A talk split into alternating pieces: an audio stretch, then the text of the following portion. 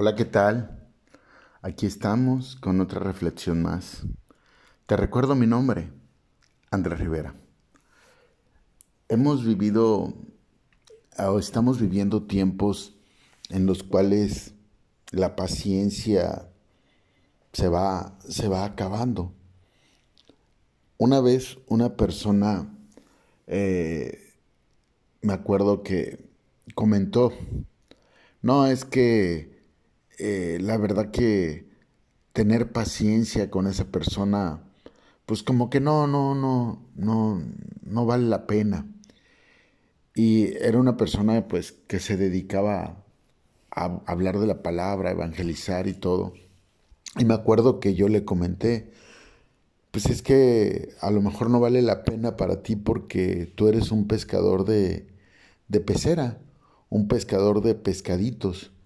Los verdaderos pescadores se conocen cuando se van a, al alta mar, a alta mar y en grandes dificultades, ¿sí? A lo mejor con grandes carencias, eh, sacan tiburones, agarran animales muy, muy grandes donde la lucha es fuerte y no solamente con el, con el animal, sino con las inclemencias del tiempo, todo lo que rodea. Es una zona áspera, una zona ruda, ¿sí? Para verdaderos pescadores. Y la verdad que se quedó, se quedó pues callado, se quedó así como que no supo qué responderme. Y el día de hoy así he escuchado a muchos líderes, pastores, personas que siguen según las palabras de, de, de, Dios, ¿no? Y peor aún, he visto personas que actúan o quieren dirigir eh, a las personas como si fuera una situación marcial, ¿sí? Una situación disciplinaria militar. Y tampoco es así. Creo que debemos entender que cuando Dios da la oportunidad a las personas de, de compartir su palabra, de mostrarles el camino, no es, no es a base de, del castigo de la ley del hielo, no es a base de las críticas o los señalamientos, no es a base de situaciones incorrectas. Por desgracia, hoy, hoy he visto y se ha visto a muchas personas que cuando a su a sus grupos llegan eh, personas que posiblemente sean difíciles, lo que menos es que lo que menos hay es comprensión.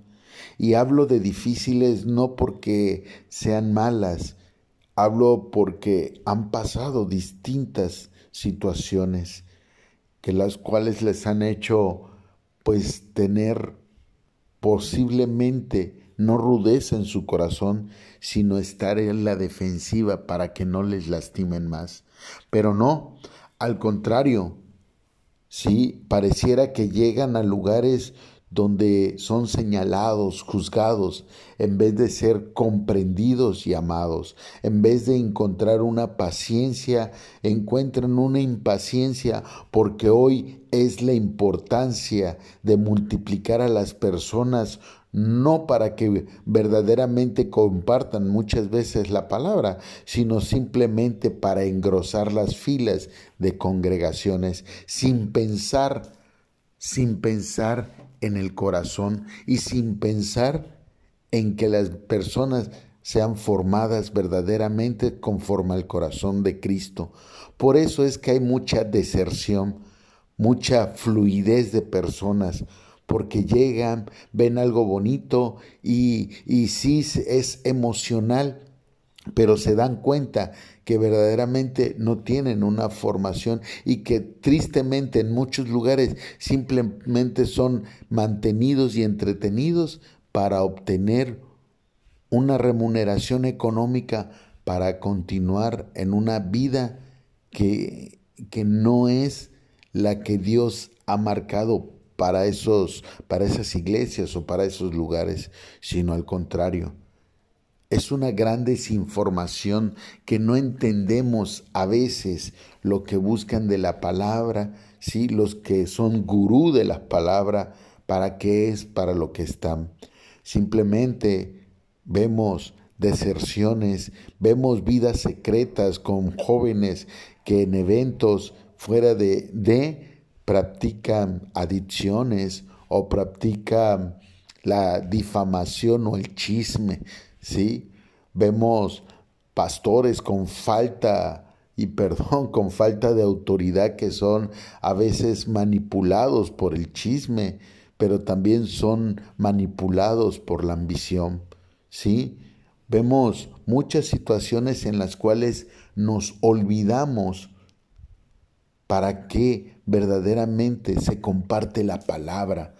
Y dice el libro de Hebreos en el capítulo 5, a partir del versículo 1 al 4, porque todo sumo sacerdote tomado de entre los hombres es constituido a favor de los hombres, a lo que a Dios se refiere para que presente ofrendas y sacrificios por los pecados, para que se muestre paciente con los ignorantes y extraviados, puesto que Él también está rodeado de debilidad y por causa de ella debe ofrecer por los pecados, tanto por los de sí mismo como también por el pueblo.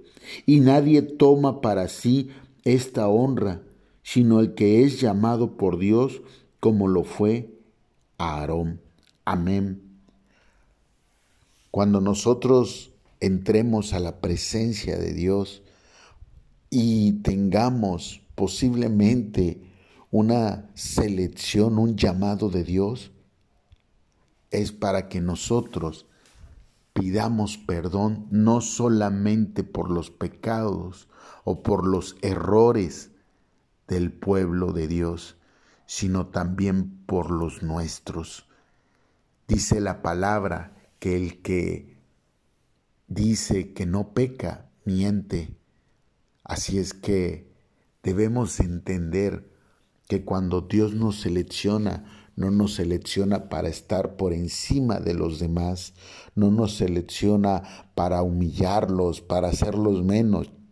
No nos seleccionas para lo clásico que hacen hoy las congregaciones. Ah, si no viene a mí, no lo busquen, no es de Dios, no le vamos a rogar. Hoy, hoy pareciera que Jesucristo hizo eso, con esas personas, con esas personas que hoy están al frente. Pareciera que Jesucristo no les tuvo paciencia, no les tuvo amor cuando estaban extraviados, cuando eran ignorantes, pero peor aún, se vuelven soberbios. Y recuerda que los soberbios, dice la palabra, que Él los ve desde lejos tengamos la humildad y la paciencia no con el que ya está convertido, no con el que ya entendió y conoció el camino, sino con aquellos que todavía están ahí dentro buscando el camino, que llevan un año, dos años, tres años, siete años, veinte años, no lo sé. Pero recuerda tú, hombre o mujer de Dios, posiblemente esa persona que tiene tantos años sin cambiar, no es porque esa persona sea mala, posiblemente es la persona que Dios ha puesto frente a ti para probar tu corazón. Así es que, cuidado, no nos vayamos a convertir como esas piedras de tropiezo y todo salga peor. Te recuerdo mi nombre, Andrés Rivera y aquí estamos siempre en Spotify, YouTube, Facebook e Instagram. Hasta la próxima. Bye bye.